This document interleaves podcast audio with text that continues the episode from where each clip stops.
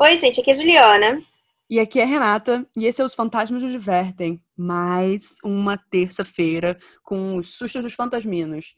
Se vocês quiserem, gente, mandem seus e-mails para fantasmasnosdivertem.gmail.com Contem seus causos esquisitos que vocês vivenciaram, engraçados, coisas assim.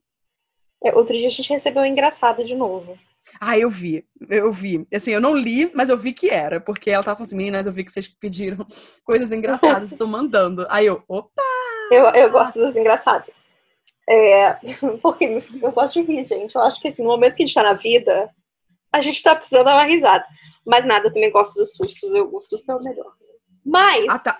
O nome do, do tudo, podcast. E-mails, por favor, manda e-mail. O nome do podcast é Os Fantasmas nos Divertem. É, ao mesmo tempo em que tem um tem lado susto, aterrorizante, tem o... entendeu? Exatamente. Bom, vamos para o primeiro e-mail de hoje, que é da Gabi. Essa. E. Quê? Renata? Renata? Oi, desculpa. É, você travou, só ouvi o primeiro sustos que é da Gabi. Ah, tá. E pra mim você ficou falhada, e daí eu fiquei. Renata, Renata, Renata. Esse, às vezes eu acho que esse é o problema da gente não se ver, sabe? Porque eu começo a olhar em volta do meu quarto, tipo, meio que desespero. e não faz sentido a minha reação. Eu, eu vou me materializar aí é. pra explicar. Oi, Juliana. Pelo amor não. de Deus, não faça isso. Ah, você não viu? Te, te, aparentemente alguém me sonhou com. Eu vi com você. Exatamente. Eu, eu acho um pesadelo, mas tudo bem. Ah, eu também acho. Bom, vamos lá. O primeiro se chama Lenda de Ribeirão Preto e ela é Gabi. Oi, meninas. Quero começar dizendo que eu escuto o podcast de vocês desde março. Desculpa que eu ri. É ou de março ou de fevereiro, porque ela botou desde março de fevereiro de 2019. Uhum. Então é de março, porque a gente começou em março ano passado. Ó, ó. Ela, ela nos escuta desde março de 2019, então ela é uma pois das é. ouvintes lá dos primórdios, juntos com o Pablo. Só tinha a Gabi e o Pablo ouvindo. Desde então Exatamente. eu amo escutar o podcast. Então, meu nome é Gabriela e no dia 21 de fevereiro eu viajei para Ribeirão Preto para visitar uns parentes. Enfim, no meu último dia de viagem eu visitei um shopping chamado Santa Úrsula. Até aí tudo bem, só que no dia 2 de março, meu pai me disse que um cara se jogou do terceiro andar do shopping. Mas ele caiu em cima daqueles brinquedos com cama elástica e ele estava se mexendo ainda, mas morreu logo depois. Esse era o quarto ou quinto suicídio que aconteceu naquele shopping. Pelo que meu pai e eu pesquisamos, parece que no ano de 1912 surgiu o primeiro colégio católico na cidade chamado Colégio Santa Úrsula.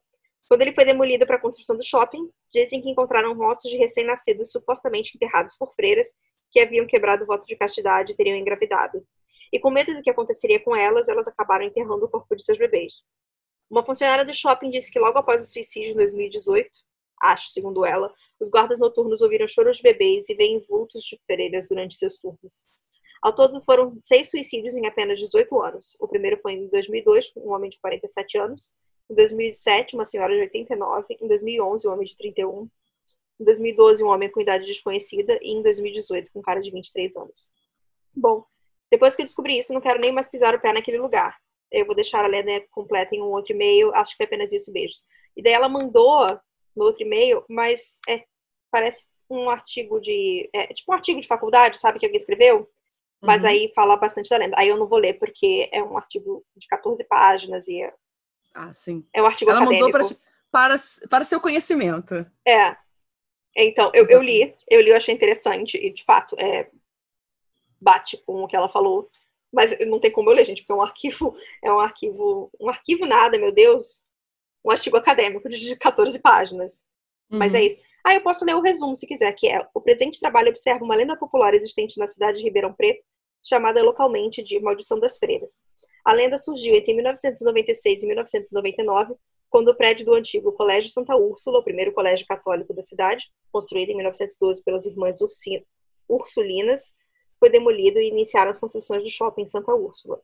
Empreendimento comercial que manteve parte da memória histórica do lugar, primeiro por meio de seu nome, da exposição de fotografias do prédio antigo em sua parte externa e da instalação de uma capela dedicada à santa, Segundo boatos, durante a construção foram encontradas ossadas de recém-nascidos, supostamente. Aí é basicamente a mesma coisa que ela disse, né? É, é. Uhum. É isso. A história da Janine, e é um. Se chama Relato. Oi, tudo bem? Eu sou a Janine e vou falar sobre mais um relato sobrenatural que minha família já passou. Minha mãe e minhas tias estão sempre juntas e elas são inseparáveis.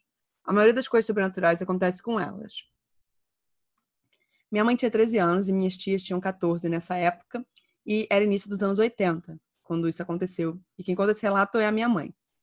Ela tinha uma tia que morava no sítio e ela morava sozinha, apesar de estar sempre doente, e ninguém estava disposto a cuidá-la, a não ser minhas mães e minhas mães, a não ser minha mãe e tias.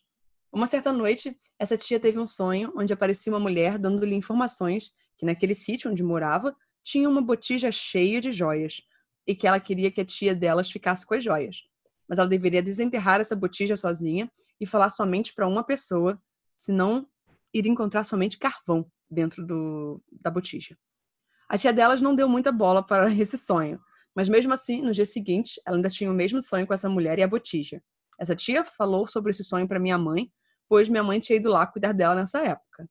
Até que um dia a tia foi no local informado pela mulher do sonho e começou a abrir o buraco, até que por fim encontrou a tal botija.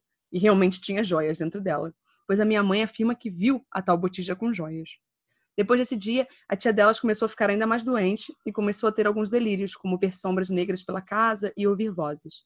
Ela resolveu vender o sítio e ir embora para outra cidade. Mas até hoje, ninguém mais soube nada dessa tia delas. E isso aconteceu há quase 30 anos. Minha mãe e tias têm a certeza de que essa tia já esteja morta faz tempo. E a família toda acha que esse sonho foi apenas um de seus delírios, pois ela vivia sempre doente. Mas a minha mãe afirma que viu a tal botija que a tia dela desenterrou no sítio. Pode não ser tão assustador, ou algo do tipo, mas causa arrepios na minha mãe até hoje. Não, é sensacional, gente, essa é. história, porque ela, mesmo que, vamos supor, existem várias, né, que a gente poderia racionalizar ou não. Pode ter sido um sonho, de fato.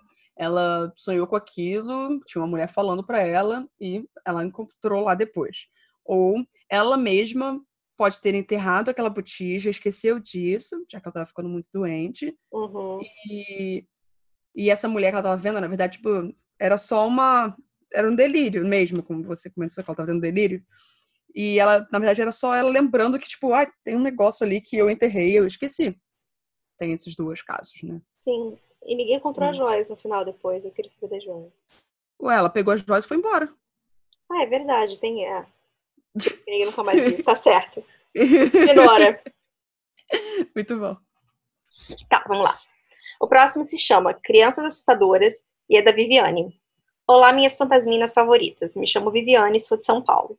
Antes de mais nada, quero parabenizar vocês por esse podcast incrível e agradecer o Spotify por colocar você na sessão de crimes reais. Amo. Uhum. Obrigada a você, Viviane. Adoro, adoro Spotify. Beijo. Vamos lá. Graças a Deus nunca vi fantasma ou algo assim. Pois sou muito, mas muito medrosa e como vocês sabem, crianças são assustadoras. KKKKK. Ela botou entre parênteses, cada K é uma lágrima. Hum. Tenho uma filha de quatro anos que é mais corajosa que eu.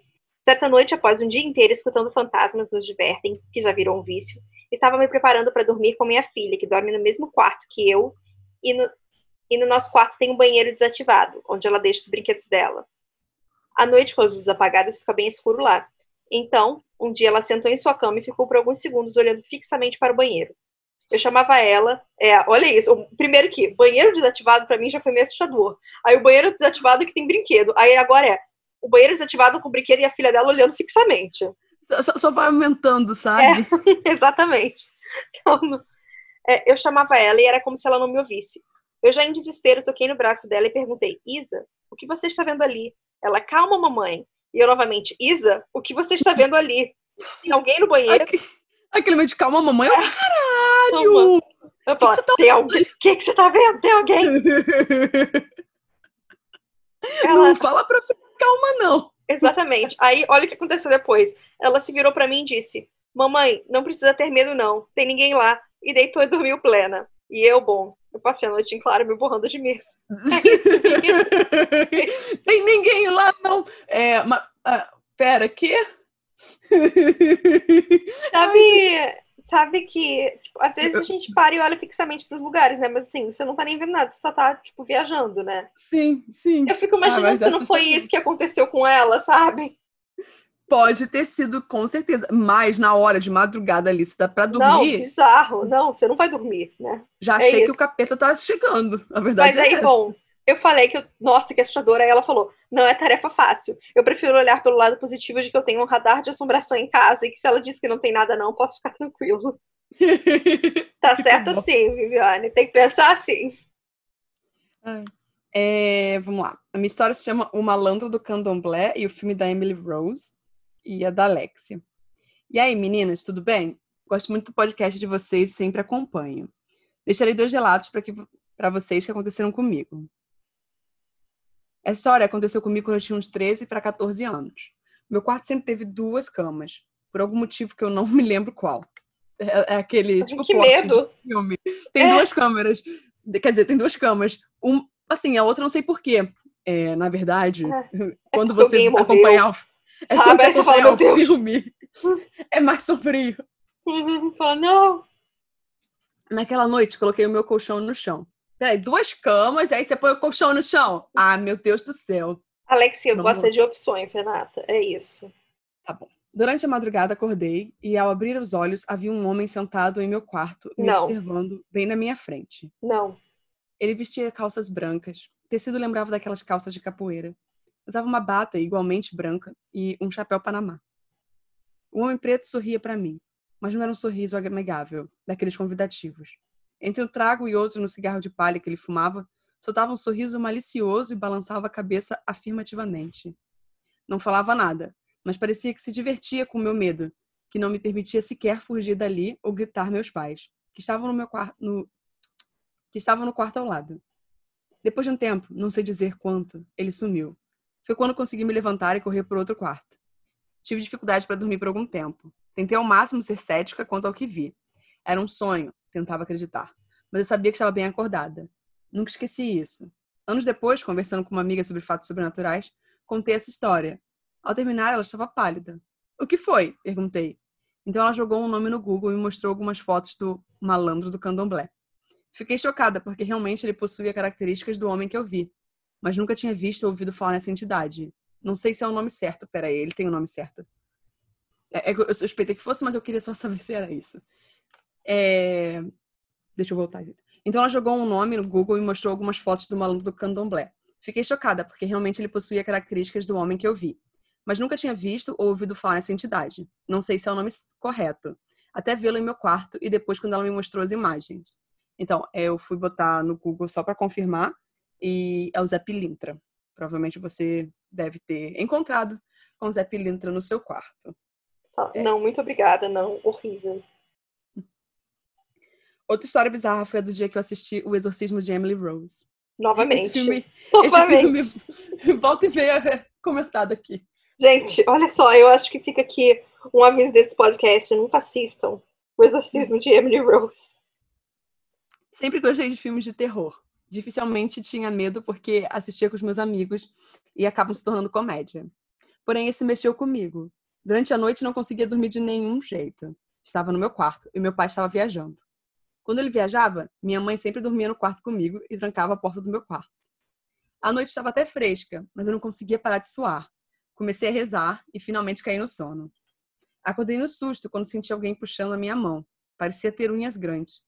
Desesperada, já peguei a minha Bíblia e liguei a televisão. Deixei baixinho para que não acordasse minha mãe. Mas um cheiro de queimado começou a subir no quarto. Coloquei em minha cabeça que estava assombrada e tudo isso foi por causa do filme que eu assisti. Porém, minha mãe levantou da cama e desligou a TV. A única claridade que tinha e diminuía um pouco do meu medo. A única claridade que tinha e diminuía um pouco do meu medo. Esperei ela dormir e liguei novamente.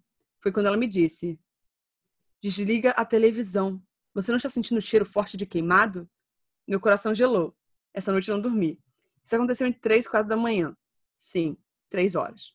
Consegui dormir quando clareou. Quando acordei, liguei a televisão. Para minha surpresa, não havia cheiro algum. Beijo, meninas. Espero que tenham gostado. Gente, então. tem uma lição que vocês vão aprender desse podcast. É não assistam esse filme. É só isso. É, eu, eu acho que, tipo, eu não, não penso em nada. Eu só acho que sua mãe estava com um pouco de medo, porque você ligou um eletrônico, estava sentindo cheiro de queimado é. e. Né, bem, aquele medo de pegar fogo na casa. Exato, né? Bom, o próximo se chama Exorcismo e é da Renata Curis. Mentira, não é. É da Juliana. E ó, é da Renata Curis. Aí eu falo, não, é da Juliana. Ai, não, é que a Renata mandou por e-mail o relato que ela recebeu pelo Telegram da Juliana. Então vamos lá. Aconteceu por volta de 7 horas da manhã. Eu estava saindo para a escola. Caminhei até a porta de casa e, quando estava prestes a abri-la, ouvi duas batidas muito fortes. A porta de casa tem um olho mágico para poder identificar quem está do lado de fora antes de abrir. Mas quando eu olhei le pela lente, não havia ninguém. A partir daí eu já estava assustada. Fiz o que qualquer ser humano racional faria. Saí correndo chamando minha mãe. Quando minha mãe chegou perto da porta, nós ouvimos duas batidas fortes de novo, como se alguém estivesse jogando o corpo todo contra a porta. Minha mãe abriu a porta para ver o que era, e esse que era exatamente isso. Na frente de casa haviam três pessoas. Uma mulher segurando uma Bíblia, um pastor falando numa língua estranha e um homem no chão se debatendo contra a porta da minha casa. Minha mãe disse: Vocês podem exorcizar esse homem mais pro lado? Tá bem na frente da minha porta e minha filha quer ir pra escola, desculpa. Eu gosto que a mãe fala: Olha só, gente, vai pro lado um pouquinho. É, o pastor e a moça passaram o homem pro lado e eu passei por cima da perna dela o caminho todo até a escola, eu fiquei pensando por que diabos eles foram exorcizar o homem bem na porta da minha casa. O tempo passou e eu descobri que o homem não tinha nada de possuído, sofria de epilepsia. Demorou muito tempo para a família dele entender isso, mas hoje em dia ele já está sendo tratado. O detalhe é que esqueci de contar que eles estavam agachados, por isso não consegui ver pelo olho mágico. Ai, gente, coitada, eu fico imaginando, sabe? Olha como esse homem não sofreu até a família dele perceber isso. Exatamente. É muito complicado. Mas eu achei, desculpa, eu achei engraçado que a mãe dela achou que era um exorcismo e falou, gente, vai um pouquinho pro lado aí. Isso me fez dar uma risada. É tipo prioridade, sabe? Uhum. Ai, é isso. Uh, a minha história do, do Edu, e se chama Hey. Bem, é não é história, é só o título do e-mail mesmo. Oi meninas, tudo bem? Eu sou o Edu, queria dizer que eu amo o podcast das senhoras, e vocês, né, senhoras. Ai, obrigada. É, e eu não sei se a história que eu tenho para contar é bem sobrenatural, mas sei lá, né? Vou tentar. Eu devia ter uns 6, 7 anos quando isso aconteceu. Eu sempre tive medo de dormir sozinho, e minha mãe dormia comigo. Tanto que eu só dormia quando ela ia junto. Enfim, uma vez ela falou para mim ir primeiro que já vinha. Aí, ok, né? Eu deitei e fechei os olhos. Aí, do nada, eu senti uma coisa muito ruim. Quando eu fechava os olhos, eu enxergava um demônio rindo para mim. E de olhos abertos, eu senti ele ali. Foi muito ruim. Eu comecei a gritar e minha mãe veio. Eu simplesmente não conseguia explicar a sensação, mas sabia que estava me fazendo muito mal. Então, minha mãe me abraçou e começou a rezar. Então, depois de um tempo passou e eu consegui dormir. Eu não consigo esquecer esse dia até hoje. E pior que não aconteceu só comigo. Uma vez ouvi minha mãe contando uma vez ouvi minha mãe contando que minha irmã mais velha passou por isso quando era pré-adolescente, acho. A diferença é que ao invés de rir, ele falava com ela. Sei lá, eu tenho muito medo disso até hoje. Minha irmã é espírita, mas eu não. Então não faço ideia do que foi aquilo. Uma vez minha irmã disse que uma amiga moradora morreu aqui no apartamento. Uma amiga moradora, é uma antiga moradora. Uma vez minha irmã disse que uma antiga moradora morreu aqui no apartamento. E eu passei mal de medo quando ela falou. Mas eu não sei se isso tem a ver com essas coisas. É isso, né? Gosto muito de vocês. Tenham um bom dia. Ai, só isso. Uhum. É só isso que eu penso sei lá, sabe? Pode ser ela, pode não ser ela, entende? Hum, é, a gente Quem nunca, sabe? nunca sabe, né? Bom, o próximo é da Rebeca e se chama Minha Casa Assombrada? Olá, meninas, como vão? Novamente eu aqui humildemente para contar histórias minhas. Eu estava aqui plena e acabei me recordando de muitas histórias malucas que aconteceram comigo numa casa em que vivi quando tinha por volta dos meus 12 anos. E que é a mesma casa onde se passam alguns relatos passados que já contei em outro e-mail. Pois bem, vamos lá. Quando nos mudamos, eu fiquei bem ansiosa. A casa era grande, o quintal era enorme, com um jardim muito bonito para poder brincar e, claro, finalmente, eu terei meu próprio quarto, que minha mãe decorou todo o rosto e lilás, e me deu uma boneca de porcelana. Ai, meu Deus. Uma boneca de porcelana. Não, não, não vai piorar. É por isso. Ah, tá. E me deu uma boneca de porcelana vestida de palhaço, estilo bobo da corte, para combinar com a decoração. Ai. É meu pesadelo isso. É, ela era linda, mas sempre me deixou muito assustada. Desde a primeira noite, eu sempre sentia que ela me observava de alguma maneira. Então eu sempre a colocava dentro do guarda-roupa para poder dormir. Mas toda manhã eu tinha certeza de que a porta do guarda-roupa tinha sido aberta uma frestinha. Conforme o tempo se passava, as coisas iam se agravando devagar. Comecei a ver vultos por toda parte, inclusive de dia, barulhos absurdamente altos, como fossem móveis sendo arrastados em outros cômodos, mas quando olhava, não tinha nada, e etc, etc, etc. Então comecei a passar a maior parte do tempo brincando com as minhas cachorras no quintal. Em uma dessas tardes, onde eu tentava me distrair, eu olhei de relance para o carro estacionado do meu pai e vi uma moça dentro do carro. Ela tinha cabelos pretos e longos, uma camisa xadrez azul e um chapéu. De primeira eu só ignorei. Onde já se viu usar... Onde já se viu o espírito usar a camisa xadrez? Mas no dia seguinte, estava assistindo uma reportagem sobre uma moça que havia morrido num acidente na madrugada, num lugar não muito longe dali, e meu pai até comentou, triste que andava muito por lá. Então mostrou uma foto da moça e eu gelei na mesma hora. Era a mesma mulher que eu tinha visto dentro do carro no dia anterior. Ok, as coisas já estavam malucas nesse ponto, mas tudo bem, né? Eu, no auge dos meus 12 aninhos, tentava racionalizar. Talvez seja só coincidência. Então tentava ignorar ao máximo que eu podia essas situações. Até porque meus pais estavam passando por uma época difícil e eu não queria importunar eles, com a filha doida que via vultos pela casa e fantasmas em carros. Mas em um dia que meus pais foram para a igreja e meu irmão para casa da namorada, eu tive que ficar sozinha, à noite. Sim, nesse momento ficou mais difícil de racionalizar. Mas tudo bem. Liguei o videogame na sala, tentei me distrair com aquele clima esquisito à noite. Passaram algumas horas, parecia estar tudo bem, tirando nossa atenção, até que eu ouvi a torneira da cozinha abrir. Sobrenatural ou não, acontecia sempre dela abrir sozinha. Então já era algo normal para todos na casa, inclusive para mim, pois meu pai disse que era só um problema da torneira mesmo, e só nos orientou a fechar a torneira quando acontecesse. A vontade de ficar sentadinha era enorme, mas o medo da bronca do meu pai por gastar água era ainda maior. Me levantei com toda a coragem do mundo e caminhei até a cozinha. Meninas, vocês não fazem ideia do choque que eu levei ao chegar na cozinha e ver que todas as portas dos armários, até da geladeira, estavam totalmente abertas. Eu ainda estava tentando racionalizar o que estava acontecendo quando todas elas fecharam com força, fazendo um barulho gigantesco. Obviamente, eu corri desesperada e só lembrei de pegar o telefone. Enquanto eu corria, dava para ouvir as portas continuando a bater. Saí de casa e fiquei sentada na calçada de pijama às 11 da noite, descalça, ligando para minha mãe em prantos, até a vizinha me ver e me levar para casa dela e esperar meus pais chegarem comigo. Quando chegaram, expliquei tudo para eles e felizmente eles acreditaram, até porque quando entramos em casa, as portas e as torneiras e a, as portas e a torneira continuavam abertas. Depois disso, comecei a ficar mais e mais assustada. Não conseguia mais dormir sozinha no quarto, sempre tinha a impressão de que alguém estava me olhando da porta, e o clima era palpável de tão tenso. Então, em uma noite onde era impossível dormir, pedi para minha mãe ficar comigo até cair no sono. Eu deitei encostada na parede e minha mãe me abraçando pelas costas, fazendo rezas para me acalmar. Foi aí que eu senti uma respiração no meu rosto quente e rápida, como se fosse alguém bufando, irritando, irritado na minha cara. Não podia ser a minha mãe, porque a respiração estava vindo da, direto da parede.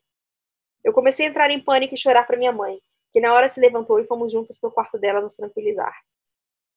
O quarto da minha mãe tem uma varanda enorme.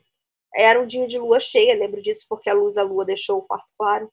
É, nos deitamos nervosas e ficamos abraçadas até dormir. Foi quando tudo à minha volta começou a escurecer, como se os braços negros nos envolvessem, nos deixando ainda nos deixando na mais completa escuridão, enquanto os braços e mãos iam se fechando na nossa volta. Por um segundo, achei que fosse coisa da minha cabeça. Afinal, vocês poderiam pensar. Podia ser só uma nuvem cobrindo a lua. Mas era diferente, pois quando estavam fechando, o quarto continuava iluminado pela luz da lua. Só a nossa volta aqui escurecendo. Eu já estava achando que estava ficando doida, mas nessa hora minha mãe deu um grito e foi orando com afinco mandando que o que quer que estivesse fazendo aquilo nos deixasse em paz.